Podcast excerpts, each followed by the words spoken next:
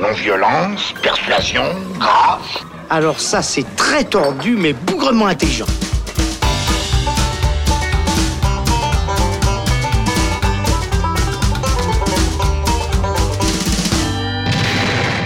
Bonjour à tous, c'est Robin et bienvenue dans le Shot, la version courte du Saloon où il sera question aujourd'hui de Sang-froid ou de Cold Pursuit, le nouveau film du réalisateur norvégien Hans-Peter Molland, avec au casting rien moins que Liam Neeson. On nous promet Liam Neeson avec un flingue dans la neige, nous forcément ça nous intrigue.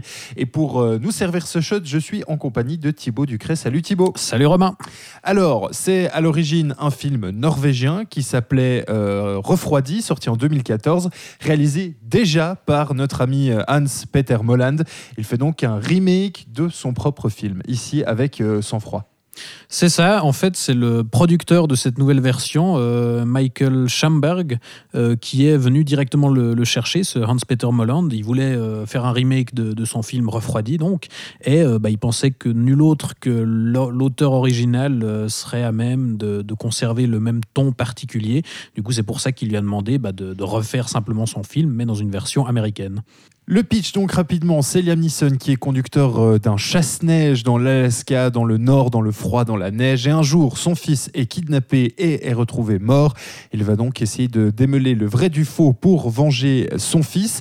Euh, et puis il va bien vite s'apercevoir qu'en fait, il y a euh, d'autres organisations mafieuses qui traînent dans le coin. Mais par contre, alors, donc, ce qu'il faut dire tout de suite pour les personnes qui ont envie d'aller d'aller voir ce film, c'est que ce n'est pas un Taken, ce n'est pas un film, un Liam Neeson Exploitation de plus.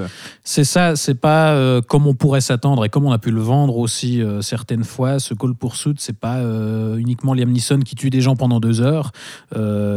si on revient au film original, donc Refroidi, c'était évidemment un récit de vengeance avec ce père qui va tuer un à un les membres d'un groupe mafieux pour venger son fils c'est aussi euh, une, comédie noire, en fait, puisqu'il y avait ce qui était euh, intéressant dans ce film, et ce qui le distinguait de, beaucoup d'autres du genre, c'est qu'il y avait un ton vraiment particulier qui mêlait euh, l'humour noir à des films comme, comme des films, on l'a beaucoup, beaucoup comparé à Fargo, forcément il y a de la neige et des morts, donc on y revient souvent. Il y a un peu ce, même genre de décalage, effectivement, mais il y avait aussi euh, un ton beaucoup plus, euh, beaucoup plus posé, il y avait des, des, moments très contemplatifs sur ce Grand Nord. Et on s'attardait aussi beaucoup sur euh, les personnages principaux et sur les personnages secondaires, pardon, et sur des, situations un petit peu plus absurdes comme ça, un peu plus décalées. Et du coup, il faut vraiment pas s'attendre à voir un, un Taken parce que c'est le même ton qui est conservé dans ce remake. Alors c'est vrai qu'on a ce ton un petit peu, comme tu le dis, peut-être un peu plus auteur, ce qui fait que c'est un peu plus posé. On va suivre aussi donc euh, en fait ces deux, euh, deux organisations mafieuses en fait qui sont au cœur de, de, cette histoire. C'est ça en fait. On va les suivre aussi un bon moment. Hmm. Euh, donc elles font partie intégrante du film. C'est ça, en fait, la quête de vengeance euh, du, personnage principal euh, bah, va l'amener évidemment à remonter ce, groupe mafieux et va finalement en fait déclencher une véritable guerre des gangs avec un, gang rival. Dans le dans l'opus original, c'était avec un gang de, mafieux serbes euh, qui était dirigé d'ailleurs par Bruno Gans, le, regretté Bruno Gans qui, jouait un, parrain mafieux serbe de, de façon assez géniale. Et dans cet opus là euh, en fait, on remplace les Serbes euh, par des Amérindiens, puisque bah, on change de décor pour, euh, pour ce remake américain.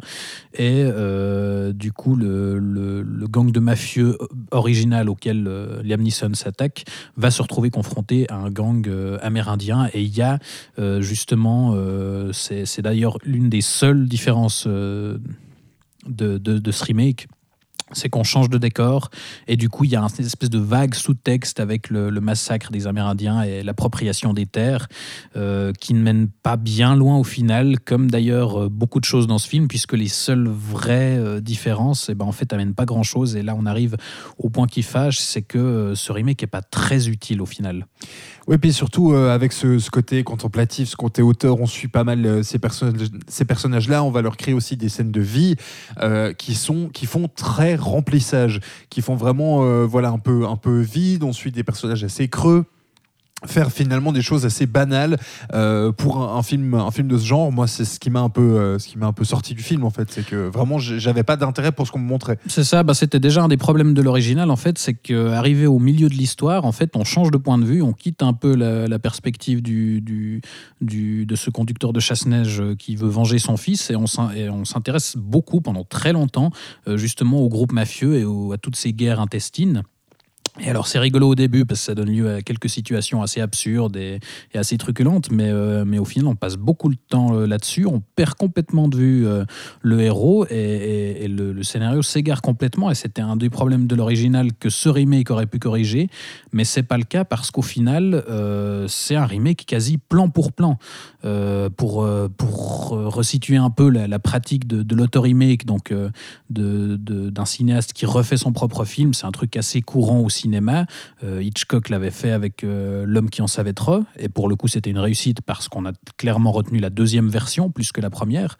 Et, le fait de, de remaker euh, un film européen pour les Américains, ça s'est fait aussi, et là aussi par son propre réalisateur. Un exemple emblématique, c'est Michael Haneke qui a refait Funny Games pour les Américains. Et donc, ça, peut être l'occasion justement d'apporter de la nouveauté, de pousser plus loin certaines choses.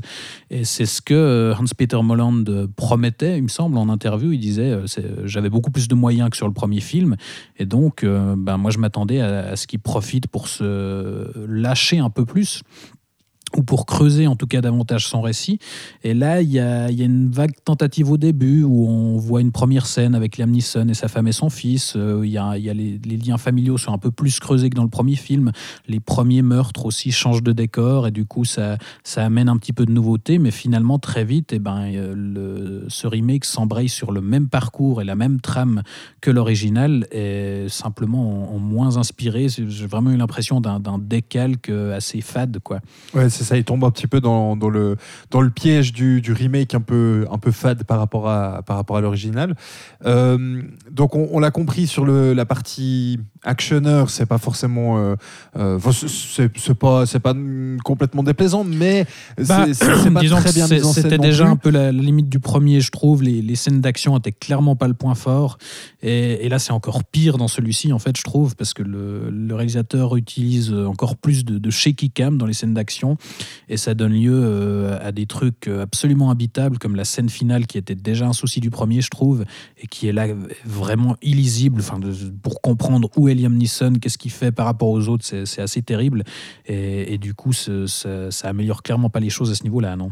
Par contre, dans dans d'autres éléments de la mise en scène, il y avait des choses intéressantes dans le premier notamment un petit jeu euh, avec des, cartons, c'est-à-dire que les différentes morts du film étaient annoncées à l'écran par des cartons noirs avec euh, simplement le nom de la victime et euh, son signe religieux en fait. On avait une croix chrétienne ou une étoile de David pour les juifs par exemple.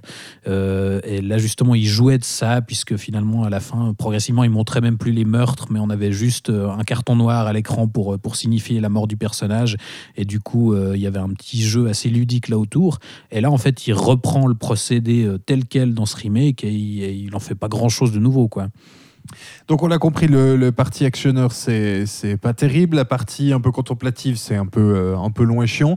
À qui s'adresse finalement ce film? Est-ce qu'on n'aurait pas meilleure tendance de direct, euh, me- meilleur, Est-ce qu'on n'aurait pas plutôt meilleur temps, pardon, de se diriger directement vers le, film original Bah, bah, carrément, parce que même si c'était plutôt aguicheur de, de voir euh, Liam Neeson prendre euh, la relève de Stellan Skarsgård et, et, voilà, euh, taper un peu des, des gens à son tour, ben, au final, euh, ceux, qui cherchent un, nouveau Taken, euh, je pense qu'ils vont clairement s'emmerder devant le film. Euh, ceux qui ont vu l'original ben, vont juste avoir l'impression de revoir le même truc en moins bien. Parce que, les, comme je disais, les quelques nouveautés, enfin vraiment tout ce discours sur les Amérindiens, je ne vois pas euh, que, ce que ça apporte vraiment au récit. Et, et du coup, moi, je me disais qu'éventuellement, les, les gens qui n'avaient pas vu l'original pouvaient peut-être apprécier celui-ci, euh, parce qu'ils auraient peut-être moins l'impression d'une redite, quoi. Mais bah, c'était ton cas, et visiblement, tu n'as pas tellement apprécié. Non, effectivement. Donc euh, voilà, enfin j'ai vraiment le sentiment d'un truc euh, où on a fait une, une copie sans inventivité, où c'est juste dans l'idée que voilà le, le public américain n'est n'est pas capable de, de voir un film dans une autre langue avec des sous-titres, et donc du coup on refait exactement le même film en moins bien, mais en anglais. Voilà, bah écoute, euh, tout est dit, je pense. Merci Thibaut de nous avoir servi ce shot. Merci à toi. Euh, Vous l'aurez donc compris, on vous recommande plutôt euh, Refroidi du même réalisateur sorti donc en 2014, Dan Peter Molland. Et si vous voulez euh, vous faire votre propre avis donc sur Sang froid ou Cold Poursuite, le film est à présent dans les salles obscures. Voilà, merci de nous avoir suivis. On vous donne rendez-vous très vite pour un nouvel épisode du Saloon. Ciao ciao